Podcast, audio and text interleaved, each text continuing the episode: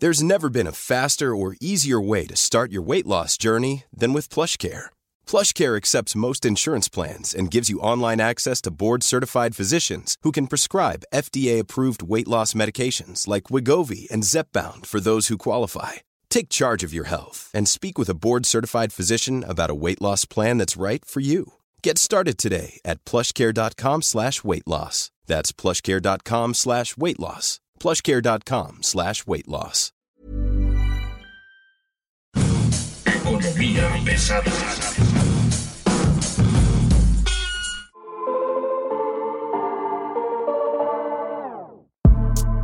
¿Cómo están ustedes? Bienvenidos. Están ustedes llegando a la 4T en Economía Pesada, clases de economía de 1980. Mi nombre es Luis Carriles, arroba Luis Carrujos, y hoy me acompaña en esta cabina Mario Lavés. ¿Cómo estás, Mario? Muy buen día.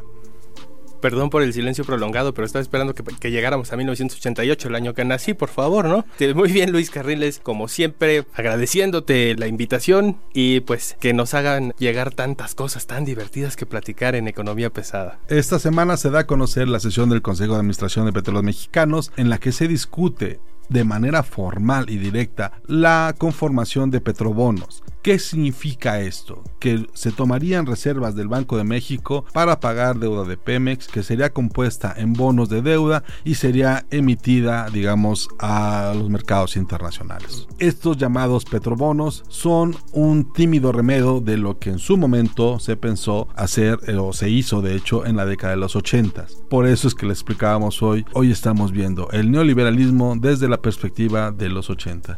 Una perspectiva que además resultó sumamente cara para el país. Hay por lo menos tres elementos que se estarían notando en este, en este intento de conformación de los petrobonos. Uno de ellos es que la Secretaría de Hacienda no hubo, no hizo un reclamo fuerte, formal, directo a lo que claramente sería una violación a los fundamentos jurídico-económicos del Banco de México. El Banco de México es autónomo y solamente intentar llevar a cabo una operación como esta implicaría violar los principios de autonomía del banco. Segundo, el tamaño de la deuda de petróleo mexicanos es tan grande que podría arrastrar las finanzas públicas a un desastre mucho más, más grave en un contexto donde la economía mundial, no solo México, eh, mundial está detenida. Y tres, me parece muy importante que el plan de rescate que estén pensando para petróleos mexicanos tome dinero en una industria que no está generando los suficientes ingresos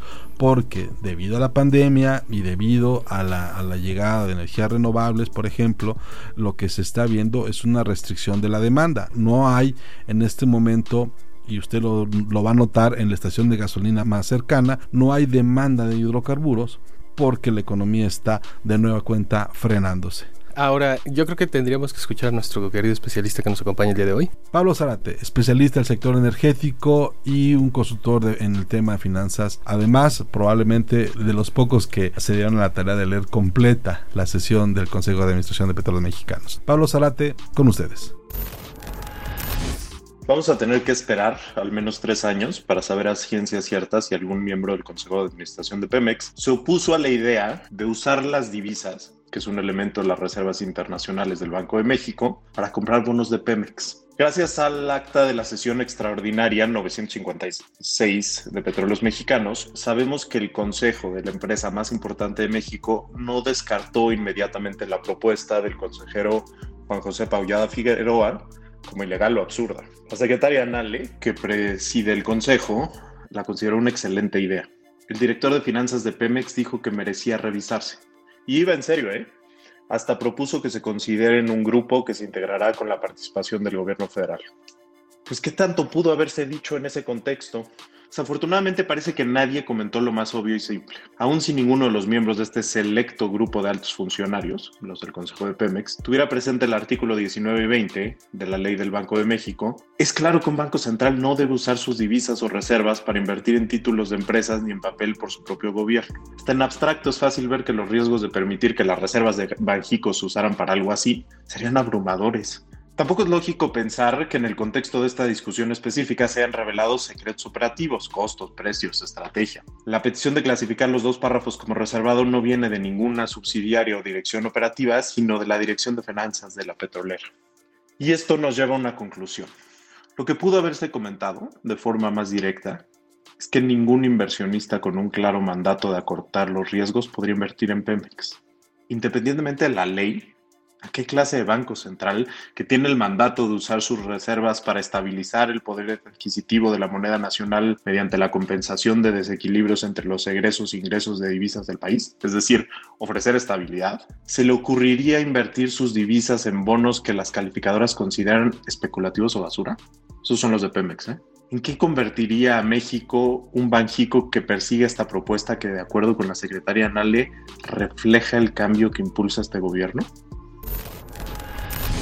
Bueno, Luis Carriles, vamos a contextualizar los números detrás de esta probable iniciativa. Ya comentaste hace rato que efectivamente el Banco de México es autónomo. Si esta cosa se llegara a aprobar, no puede nomás llegar a meter la mano y sacar el dinero del Banco de México. Ese es el primer punto. Ahora, ¿cuánto tenemos en reservas internacionales? Eh, a la semana pasada había 194.361 millones de dólares.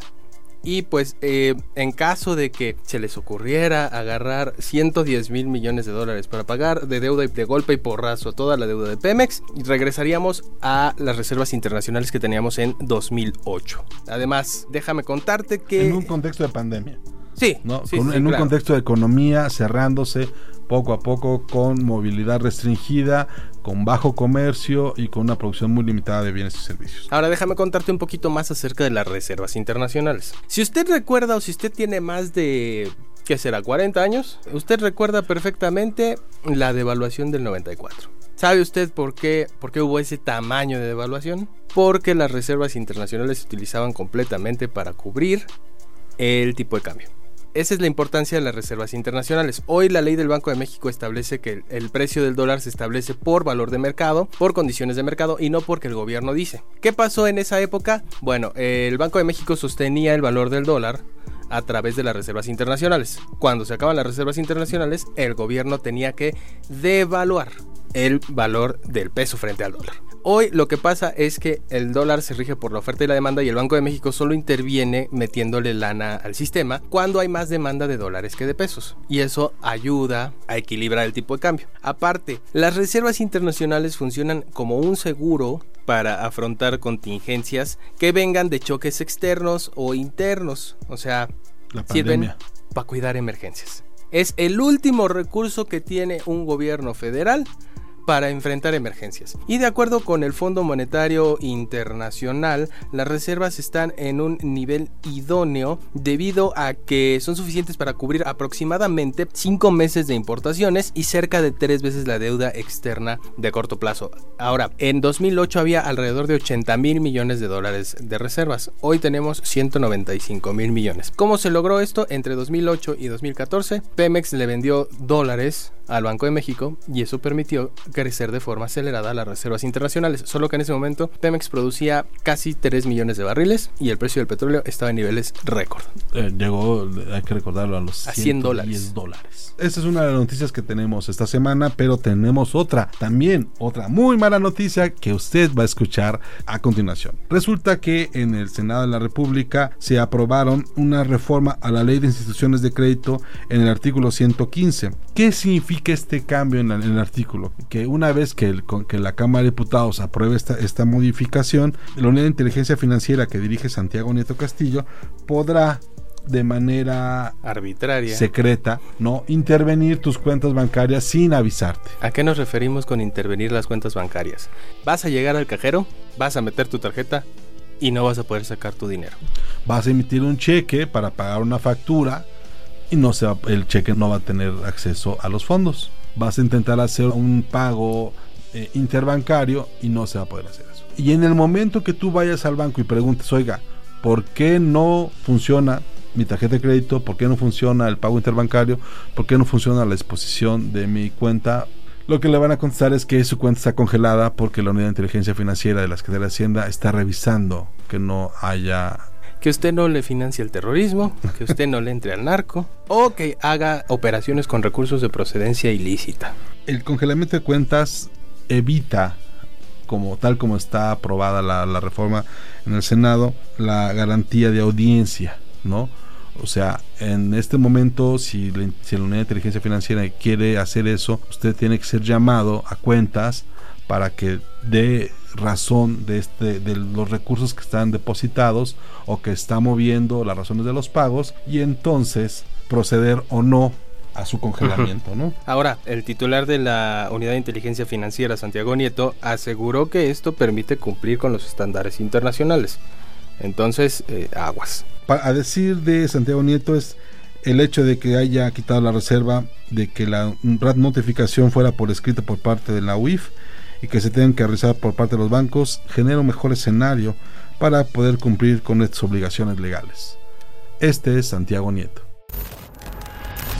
El hecho es que eh, para poder, para una persona ser incorporada en la lista de personas bloqueadas, se tiene que uh, emitir un acuerdo eh, fundado y motivado señalando las razones por las cuales eh, se considera que la persona que hay indicios suficientes uh -huh. para poder eh, congelar una cuenta, se tiene que bueno, denunciar ante la Fiscalía General de la República, ante las fiscalías locales que tienen el delito de, de ORPI en, en, en, este, en los casos que se de su competencia y eh, bueno, evidentemente eh, eh, eh, al momento de que provengan las eh, garantías de audiencia o, los ju o, el juicio de amparo, pues, se tiene que rendir informes ante la autoridad judicial.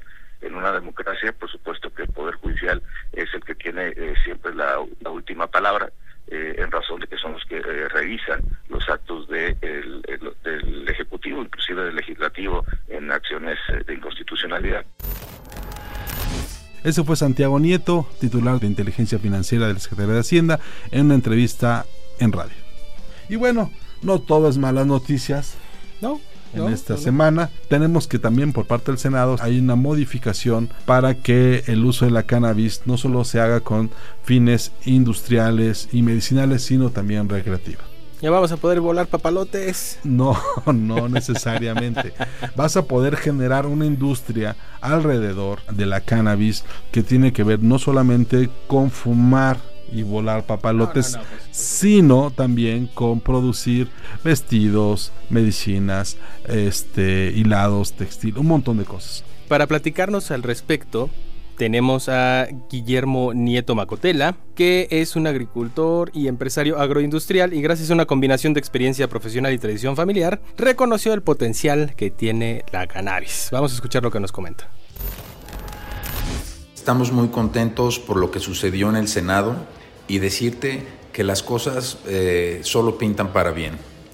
¿Por qué? Porque lo que hoy estamos introduciendo es una nueva actividad económica, una nueva actividad económica que va a traer empleos bien remunerados, oportunidades y sobre todo eh, dinero a las arcas públicas. Ahora, es importante tomar en cuenta que no ya a partir de hoy ya el cannabis es legal todavía falta que tome eh, el río su cauce. Eh, lo que pasó ahorita fue un gran paso. Sin embargo, hay cosas que tienen que pasar, como es su aprobación en la Cámara de Diputados, su publicación en el Diario Oficial de la Federación y de ahí el el, la creación del instituto. Entonces debemos de pensar que en los siguientes año y medio, dos años, vamos a poder tener ya una industria del cannabis en México.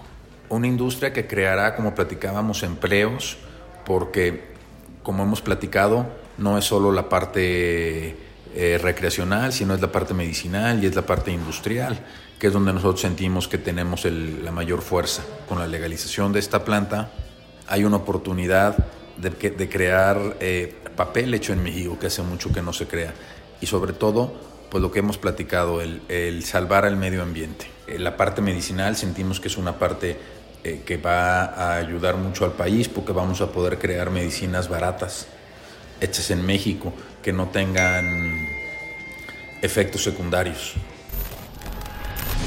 Y bueno, como ustedes se habrán dado cuenta, ya hay todo un proceso caminando al respecto, pero lo, lo, mejor de todo es lo que se viene hacia adelante. El sector privado junto con el gobierno está, está proponiendo la creación de un clúster en donde las empresas y el gobierno junto con los agricultores puedan convertir de manera controlada y desde el principio puedan convertir a la marihuana en una industria que sea positiva, que genere recursos y por supuesto que haya beneficios para el país. Falta todavía, por supuesto, lo que venga, lo que venga en la Cámara de Diputados, digamos los asegúnes, los reglamentos y demás. Pero bueno, por lo pronto este es el clúster que se está proponiendo desde el sector privado para esta actividad. Para ello nace el CATID, Clúster Canábico de Alta Tecnología, Investigación y Desarrollo. CATID será integrado por instituciones gubernamentales, centros de investigación y estudios superiores más importantes de México, por cámaras y consejos industriales y las empresas públicas y privadas interesadas.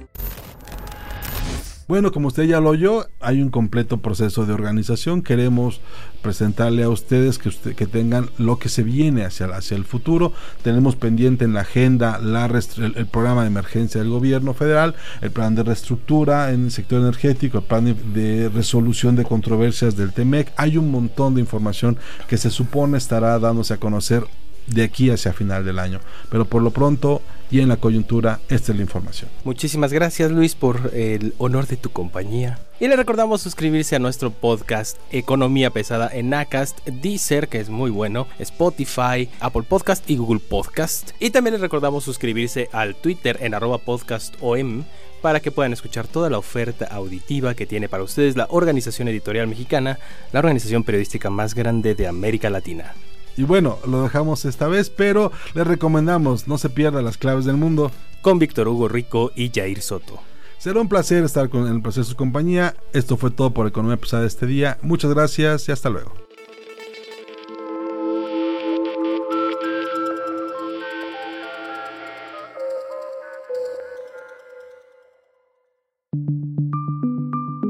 Esta es una producción de la Organización Editorial Mexicana.